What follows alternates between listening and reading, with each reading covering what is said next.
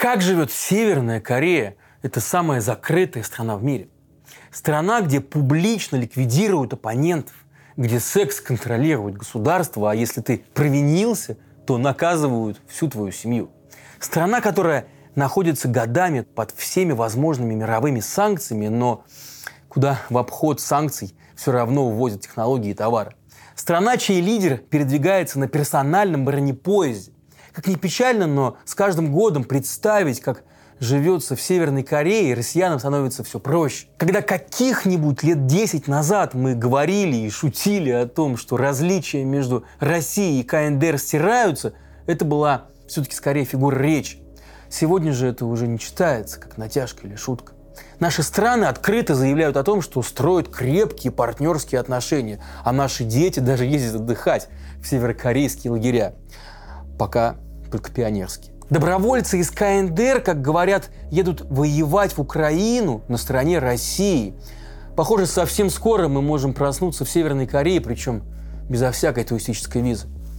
Но чтобы хоть как-то подготовиться, в сегодняшнем выпуске разборов мы решили посмотреть, как же живут люди в этой самой Северной Корее, как и кому удавалось оттуда сбежать и как, а главное, зачем туда попадают иностранцы.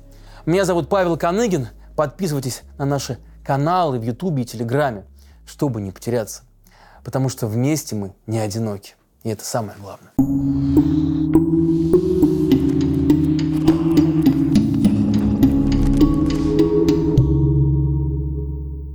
Северная Корея – это плановая экономика, социалистический строй и культ личности. Но страна не всегда была такой. С 1910 по 1945 годы тогда еще была единая Корея, не разделенная на северную и южную. Находилась она под японской оккупацией. И когда Япония проиграла во Второй мировой войне, капитуляцию к северу от 38-й параллели принимал Советский Союз, а к югу – США – это географическое обозначение 38-я параллель и стало неофициальным названием границы между двумя территориями. А позже термин и вовсе стал нарицательным. Разделенные по этой границе в 1948 году образовались две независимые страны – КНДР на севере и Республика Корея на юге. При помощи своих союзников сверхдержав обе страны начали готовиться к войне. И те, и другие стремились объединить Корею под своим началом. Война шла три года, но в итоге граница так и осталась на том же месте, на 38-й параллели. К сожалению, к миру север и юг так и не пришли. Более того, стороны не отказались от идеи взаимного уничтожения. Сейчас основателя и первого руководителя КНДР Ким Ир Сена именуют в Северной Корее не иначе, как Великий Вождь. День его рождения – это теперь главный праздник по всей стране. День Солнца. Если вам кажется, что это перебор, то это еще не самый смак. Как вы знаете, во всем западном мире летоисчисление ведется от рождения Иисуса Христа. Ну, может быть, тоже не самый верный и современный способ летоисчисления, но тем не менее. Так вот, Северная Корея взяла эту логику на вооружение.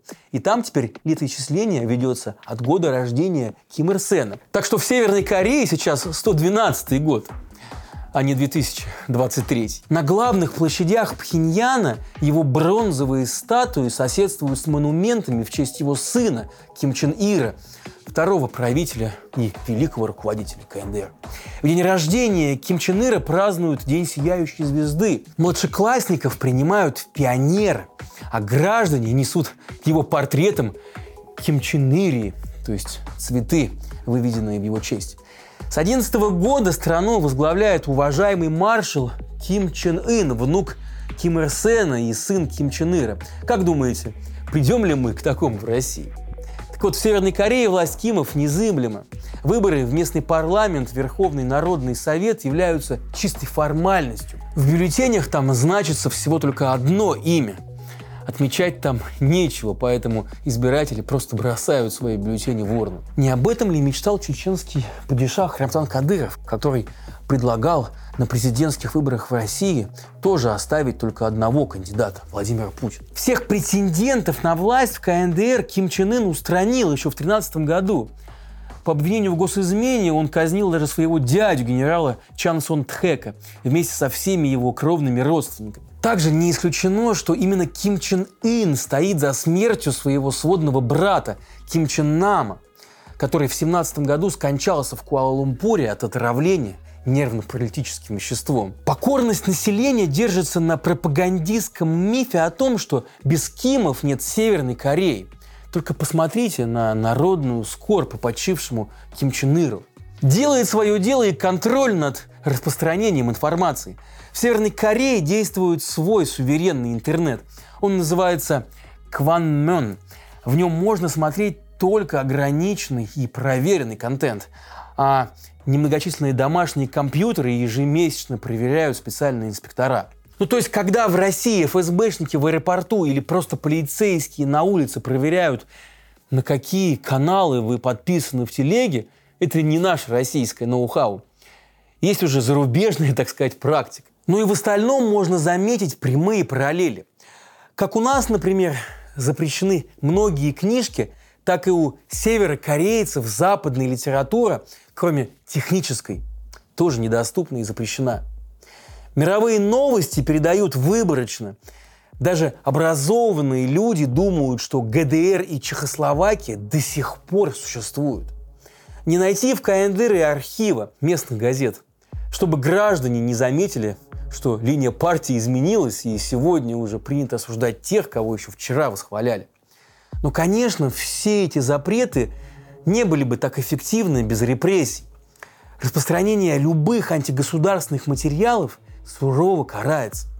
Помните же, что случилось с контрабандистом, который на флешке вез в Северную Корею вот тот самый знаменитый южнокорейский сериал «Игра в кальмара». Его просто расстреляли. Такие акции действуют устрашающе, но есть и другие инструменты общественного контроля. Держитесь покрепче сейчас. Тут начинается настоящая антиутопия. Например, такая штука, как социальный рейтинг Сонбун. Так вот, каждому гражданину там присваивают в КНДР статус в зависимости от деяний двух предыдущих поколений его семьи, его или ее. Благонадежный, колеблющийся или враждебный. В столице, например, могут жить только благонадежные. И вот они имеют право покупать еду в специальных магазинах. Кстати, кто не знает, в СССР тоже был такой спецмагазин, и назывался он «Березка». Для номенклатуры, конечно, для чиновников. И вот эти вот самые благонадежные могут претендовать также на престижную работу. Дети благонадежных учатся в особых школах. И вот этот Сонбун – это на всю жизнь. И повысить свой статус практически невозможно. А вот понизить запросто. Поэтому ради будущего своих детей граждане КНДР вынуждены молчать. Разумеется, информация о репрессиях в Северной Корее засекречена. Но по спутниковым снимкам видно, что в тюрьмах и лагерях содержится 200 тысяч человек, или около 1% населения страны. А это значит, что КНДР является мировым лидером по числу заключенных на тысячу жителей. Но за что же сидят северокорейцы? По уголовным статьям больше всего людей осуждено за кражу еды, а по политическим – за попытку бегства. И это хорошо отражает проблемы северных корейцев. Приведу такой пример. Кукуруза, этот продукт повседневного спроса, с 2019 года подорожала в два раза. Дорожают и другие продукты. И все это говорит о том, что в Северной Корее бушует продовольственный кризис, а страна и без того находится под санкциями из-за своей ракетно-ядерной программы. Помимо запретов на экспорт в КНДР любого оружия и проведения денежных переводов, эмбарго касается также и продуктов. Так что понятно, что бегут из Северной Кореи от банального голода. Но даже в относительно сытые для страны десятые годы люди там не доедали. В интервью нашим коллегам с YouTube-канала «The Люди» бывший военный Хан Нио рассказывал, что ему за счастье были мыши, змеи и лягушки. А последней каплей стал обыск, проведенный у него по доносу. Его подозревали в расхищении общественной собственности и сборе, на секундочку, лесных шишек. И Хань ее сбежал. В десятые годы действительно был бум побегов из Северной Кореи. Порядка двух с половиной тысяч в год. Для сравнения, сейчас перебежчиков около 60 в год, всего 60. Но с тех пор и пограничный контроль усилился. Особенно в демилитаризованной зоне, ДМЗ, как ее называют. Только посмотрите, как через нее спасался перебежчик О Чон Сон. Он получил сразу несколько пулевых ранений, но успел таки добежать до южнокорейской страны. И вот пограничники Южной Кореи вытащили его и доставили в больницу. и он чудом выжил. Логично, что северокорейцы стремятся в Южную Корею. Там они сразу получают гражданство и помощь в интеграции. Ну, не говоря уже о том, что они получают там возможность жить, как они хотят. Банально, нормально питаться, выбирать нормальных правителей и путешествовать по всему миру. С 1953 года в Южную Корею прибыло около 30 тысяч перебежчиков из КНДР. Но не все штурмуют ДМЗ, многие выбирают окольные пути. Для начала беглецы переходят речку Туманная на границе между Северной Кореей и Китаем. Конечно, попасть на другой берег очень непросто. Пограничники сразу открывают огонь на поражение. Однако и те, кто добрался до Китая, не чувствуют себя там в безопасности. Там промышляют торговцы людьми. И если у беглецов нет денег, чтобы откупиться, то велик риск попасть в рабство трудовое или даже сексуальное. Иногда пленников выкупают христианские миссионеры из Южной Кореи, но вероятность такого хэппи-энда далеко не стопроцентная. Те, кому повезло добраться до Китая, оттуда бегут дальше, в Монголию или Таиланд, потому что эти страны, в отличие от Китая, не высылают в Северную Корею, а высылают в Южную Корею. И еще один способ сбежать – это выехать за границу на работу. Северокорейцы трудятся в том же Китае, а также делают ремонты во Владивостоке и Хабаровске, это уже в России, и даже работают в ресторане «Корея» в Москве, которое курирует посольство КНДР.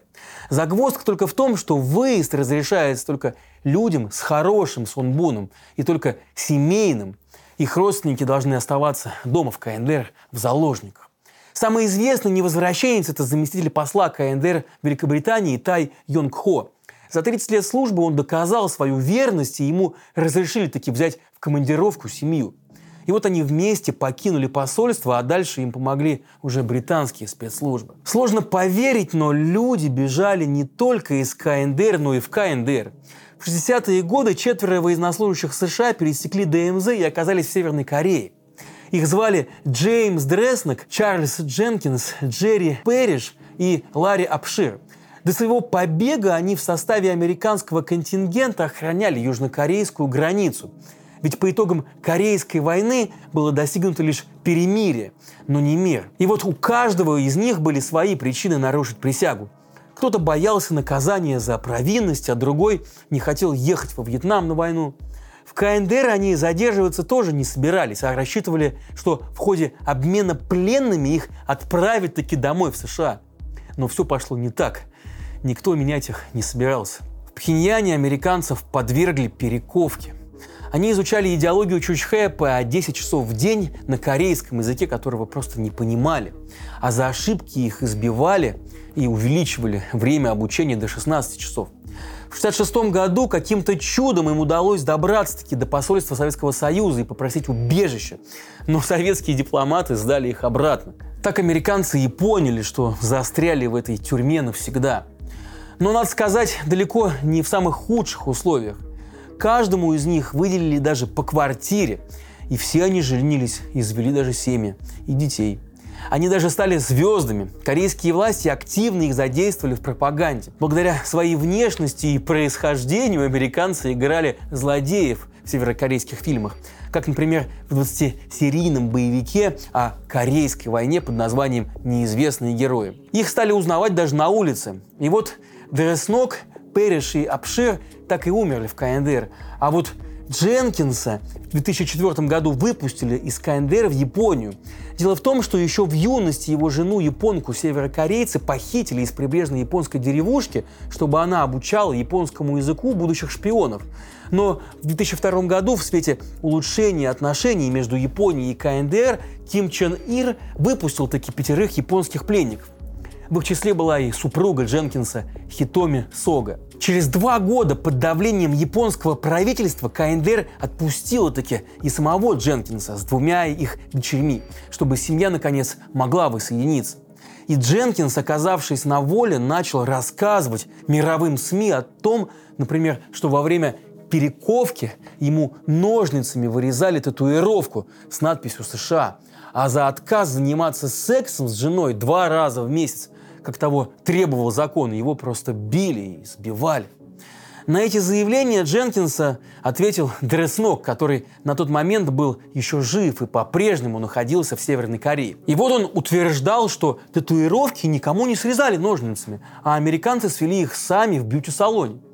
Также он сказал, что его восхищает северокорейская идеология с опорой на собственные силы, а также бесплатное высшее образование для детей, а также отношение к нему корейцев. Даже в голод у его семьи всегда все было в достатке. Про секс под контролем властей Дроснок, правда, так ничего и не сказал. Ну, не знаю почему. Чтобы составить свое собственное представление о стране, в КНДР даже можно попасть по туристической визе – ну, конечно, если вы не журналист, тогда вам потребуется аккредитация. А весь отснятый материал у вас проверят. Вывести больше положенного получалось у единиц. Самый нашумевший случай – это документальный фильм «В лучах солнца» Виталия Манского кадры из которого мы тоже используем в этом нашем выпуске. Но не стоит недооценивать то, как пристально в Северной Корее следят за иностранцами. Перемещение по Пхеньяну возможно только лишь с гидом, который очень часто является агентом местных спецслужб. Ну а если вы попробуете скрыться, то вас в миг найдут, и даже такси откажется вас вести. В гостинице тоже не расслабишься. Вспомните американского студента Отто Уормбера. По камерам в отеле его уличили в краже политического плаката и приговорили к 15 годам тюрьмы. После 15 месяцев заключения КНДР якобы из гуманизма выпустила Уормбера на свободу. Но на тот момент молодой человек был в состоянии комы. По заключению американских врачей из-за травмы головы. Вот интересно, откуда же она у него взялась? Он умер через пять дней после возвращения домой, так и не придя в сознание. Если такие истории вас не пугают, то оформить тур можно у официальных операторов в Москве или на Дальнем Востоке. Добираются до Пхеньяна самолетом из Владивостока или поездом из Китая. На границе у вас изымут профессиональную съемочную аппаратуру. Кстати, до 2013 года у вас отобрали бы и смартфон. А вот теперь это не обязательно. На границе, на таможне можно заполнить специальную форму и приобрести местную сим-карту. Фотографировать на обычную камеру можно, но не военных. Для связи с миром есть стационарный телефон и интернет на гостиничном компьютере. Но будет вестись обязательно запись вашего экрана. Помимо стандартной программы в Северной Корее есть и пионерский лагерь. Он называется Сондовон на Японском море, и в том числе для иностранцев, россиян и вьетнамцев. Дети там носят красные галстуки, а также моют статуи лидеров и учат северокорейские песни. Другой идеологической нагрузки там нет. Дети, как и в любом лагере, купаются в море и участвуют в соревнованиях. Но вот, правда, пообщаться с северокорейцами не выйдет и не получится. Дети приезжают туда сформированными группами со своими вожатыми, да и местные не говорят по-русски, да и вообще сторонятся общения. Кроме, правда, последней ночи, когда все вместе пьянствуют. Алкоголь в Пхеньяне продают даже малолетним. Обо всем этом онлайн-изданию «Мел» рассказал Юрий из Санкт-Петербурга, который сам побывал в Сандовоне в 2015 году. Но несмотря на все попытки предстать перед иностранцами в лучшем свете, Северная Корея – это именно то, чем она и кажется. И никакого вам второго дна – это жестокая диктатура со всеми типичными для таких режимов садистскими практиками.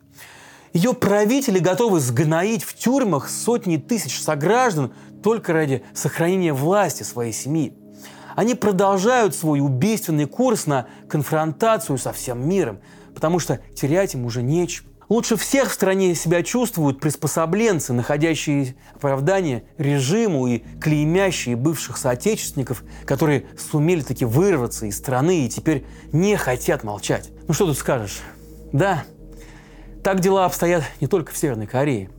Таков закон природы, опять же, для всех без исключения диктатур. Как ни крути, любая из них скатывается к культуре доносительства, а также массовым репрессиям принудительному труду, голоду и репродуктивному контролю. Мне страшно думать о таком сценарии для России, хотя он по-прежнему вполне вероятен для следующего поколения, которое власть сознательно пытается отупить, запугать и лишить достоинства. А достоинство – это именно то, что и делает человека человеком. Так вот, давайте сохраним его в себе и будем ценить других. И тогда у нас точно Продолжение следует.